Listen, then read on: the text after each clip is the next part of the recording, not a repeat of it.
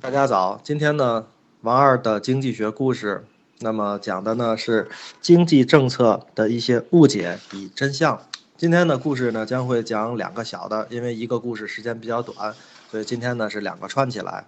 那今天是倒数第二天，明天就是最后一期了。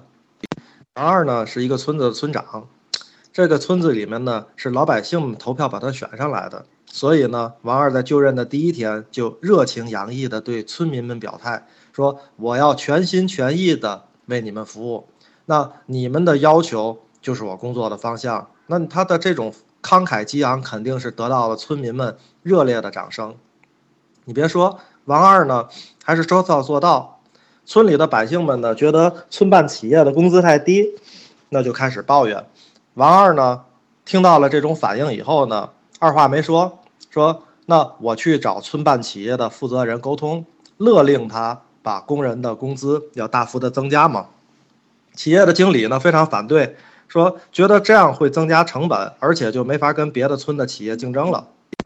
王二的这个表情严肃，那对着这个企业主讲，全村老百姓的利益和你一个企业的利润究竟哪个更重要？你是加也得加，不加换个经理，我一定。也要加，这经理一看没办法呢，那就给工人们加工资嘛。那过了一段时间呢，这企业主，这企业经理来跑来找下王二，说企业啊开始亏损，建议呢王二能不能给工人降点工资，要不呢这企业活不下去。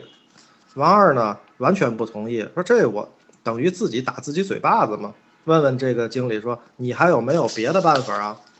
这经理呢一拍脑门说：“还真不是没办法，我们生产的东西啊，跟邻村里村的村办企业有直接的竞争关系，要不然别让他们的产品进咱们村子卖了。那这样的话呢，竞争减少了许多，效益呢就应该有保障了吧？”哎，王二很高兴啊，就是嘛，肥水不流外人田，哪有送钱给里村人赚的道理啊？那从此以后，那我们的。王村只卖咱们王村的产品，而且我们的机关干部和村干部要以身作则，凡是我们村能生产的产品，一律都购买自己的。执行了这个政策以后呢，那李村的产品肯定就销声匿迹了吧？因为他们呢对李村的产品加收了百分之一百的管理税。那这样的话呢，王村的村办企业也趁机提了价，重新盈利。利润上呢也看起来很好看，产品呢在村子里面也是不愁销路，但是呢在企业创新和质量管理上都开始逐渐的松懈，因为没有竞争了嘛。很快呢，这村民们又抱怨了，说这村办企业的质量这么次，价格还这么高。王二心想，这你们不就是觉得贵吗？那统一定一个低一点的价格不就好了吗？于是呢，王二又命令这个企业说，那你降价吧。这企业呢一降价就开始亏损，那么王二为了维持这个企业怎么办呢？那只能给企业去发所谓的价格补贴嘛。但是发价格补贴总要有钱才行。于是呢，王二悄悄地把村里修图书馆的钱那先用上了，后来呢还不够，又把村里呢要新建小学、小学宿舍、教学楼的这个钱也用上了。反正呢。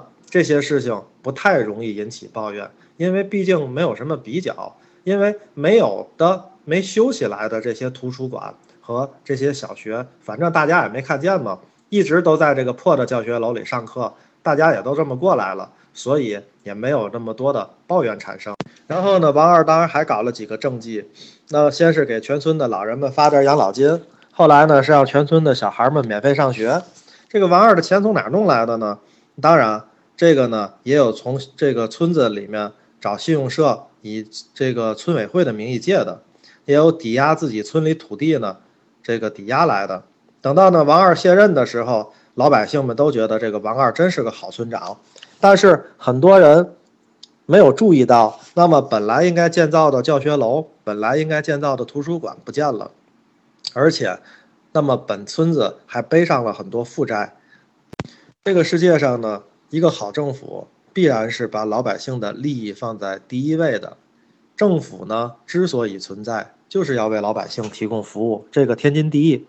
但是呢，并不意味着满足了大部分老百姓的大部分愿望的政府就是一个好政府，因为我觉得这就像一个父母不应该无条件的满足子女的一切要求是一样的。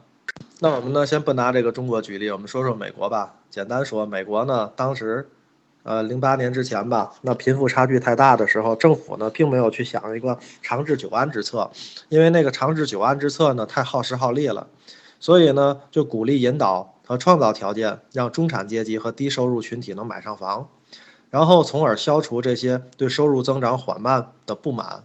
那怎么才能让这些人买起房呢？那就是宽松的信贷环境。低息，政府替你担保，还有一些税收的优惠，结果呢，不少人用来借来的钱呢，就买下了自己根本买不起的房子嘛。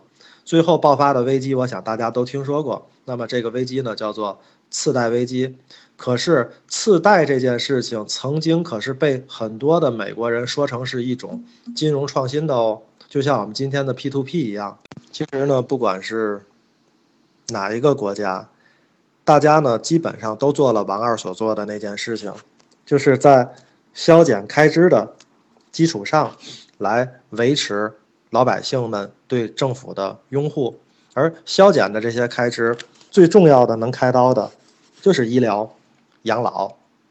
那么不对这些东西动刀，是根本降不下来这样的一个政府支出的。那么包括呢，抵制国外的产品进口到本国来。并且呢，鼓励大家不去买这些产品，就像美国呢抵制中国的一些产品进入美国，就像我们呢同样在中国抵制日货，道理是一样的。其实呢，我们管它叫做一种民粹主义。民粹主义呢，其实是一种比较危险的政策取向，也而且呢，民粹主义呢，那么它能管得了一时，让短期老百姓们非常的拥护这个政治家。但是从长远利益来讲，它伤害的最终是同样的一批人的利益。也就是说，当时拥护民粹主义的这些老百姓们，最终这个民粹主义倒过来所伤害的还是这一批老百姓他们自己的利益。这个第二个故事呢，跟第一个故事呢比较贴近，所以呢放在一起讲，叫做呢王二熬夜。王二呢原本是个身体挺健康的人。叫做什么呢？叫做牙好胃口好，吃嘛嘛香。所以呢，他的生活呢也很有规律，也经常锻炼，体力呢也很充沛。后来呢，这个王二呢，反正工作原因嘛，就学会了熬夜。一开始熬夜呢，就是白天精神不好，挺疲劳的。王二因为觉得呢，白天精神不好，挺累的，想想怎么办呢？就不再坚持锻炼了。刚开始不锻炼呢，还确实觉得如释重负。那人也舒服了一些。那毕竟晚上不睡觉，白天在锻炼，那谁都受不了嘛。但是呢，舒服了没多长时间，这不锻炼的副作用可就显现出来了。因为王二变得没有胃口了，经常不太想吃饭。王二呢也没强迫自己非得吃，那不就是不想吃嘛？那就不吃了。等饿的时候呢，随便抓点零食就好了，或者泡一个方便面。一开始的时候呢，这样也行。但是呢，你想吃不好睡不好的王二，那精神状态肯定也在下降。那王二就听说了，原来是喝含咖啡因的东西是可以提神的，于是呢，就开始喝可乐。可乐喝着喝着呢，没效果了，就喝咖啡。咖啡喝着喝着没效果了呢，那当然就开始抽烟了嘛。困的时候抽一根，慢慢的，后来抽一根就不管用了，干脆的时候呢，就一根接着一根抽。这个事情呢，非常的明显。照这样下去，王二的身体迟早是要垮掉的。你说王二自己心里不明白吗？他之所以能走到今天，就是因为自己总在关键的时刻选择了偷懒，总是在困难和简单当中选择了简单，总是在长期解决和短期修补之间选择了短期修补，于是渐行渐远，才到了今天的状况。其实呢，中国呢。我们现在能够看到的经济问题还有很多，比如房价，比如通胀，也比如呢大学生就业，以及呢环境的恶化，以及收费收入分配的不均。那其实呢，这里的每一个事件都不是一个孤立的政策事件，它是一连串的问题。那那就像前面的呢一个例子当中，那王二呢去用土地换钱也好。那么欠下一屁股债，最后他卸任的时候呢，老百姓们那只看到王二的政绩，没有看到这一屁股债嘛。其实中国呢，在拉动内需的过程当中呢，那想发展某一个行业，那他肯定就要降低这个行业的税率，以及呢给予一些便宜的贷款，再给予一些补贴，最终呢这一系列的优惠政策都形成了关键的产品的价格扭曲。然后呢，我们还发现了一个问题，就是这样的扭曲之后，集中体现的就是中国的经济增长速度，那形成了资本密集、能源密集、污染密集。然后呢，大家都往这个补贴的行业里面去冲上去，分这个蛋糕。但是你会发现，GDP 涨上去了，但是每一年国内的大学生的就业数量。只能增长到百分之一到百分之二，叫做什么？我们用一句话讲，叫能耗过度，人耗不足。这句话真是一点都不过分。所以呢，这样扭曲的经济结构，那么是就像王二一样，从一开始呢锻炼身体，到不锻炼了，最后呢到喝可乐，到喝咖啡，最后到抽烟，这是一个过程。那事实上来讲呢，我们一直在提出。中国的经济发展应该有什么叫做可持续发展？那么包括呢这种对于资源、对于能源的这种消耗来换来的发展，并不是我们中国现在最需要的。而我们现在需要的应该是发展什么呢？比如创新，比如科技。但是呢，一个人的坏习惯多了，难免不好改嘛。所以呢，王二要想重新养成良好的生活习惯。就必须经历很多难熬的日子，比如说戒烟、戒咖啡、按时吃饭、睡觉，并且恢复呢以前断掉的那些锻炼。但是这些过程没有哪一个是非常轻松就可以实现的。中国的经济呢想走上可持续的路径，必然不是一个轻轻松松、皆大欢喜的过程。那么事实上来讲呢，正是因为。如果要去戒烟、戒咖啡，甚至按时吃饭，那么一些企业是要关门的，一些人员是要失业的，这会是中国经济转型当中的必然代价，也是宏观价格调整的必然结果。所以呢，用我的话来总结一下呢，今天讲的一个呢，我觉得是民粹主义是不可取的。中国呢，确实需要避免从一个极端走向另一个极端，因为这个世界上呢，所有的民粹主义政策基本上都是以失败告终的。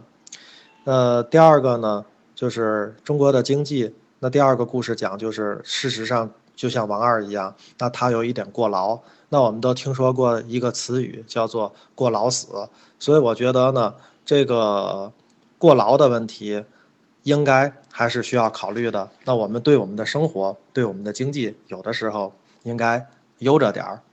那今天的王二的故事。就讲到这里，谢谢大家。这几个分析不会是分析我的那几个语音吧？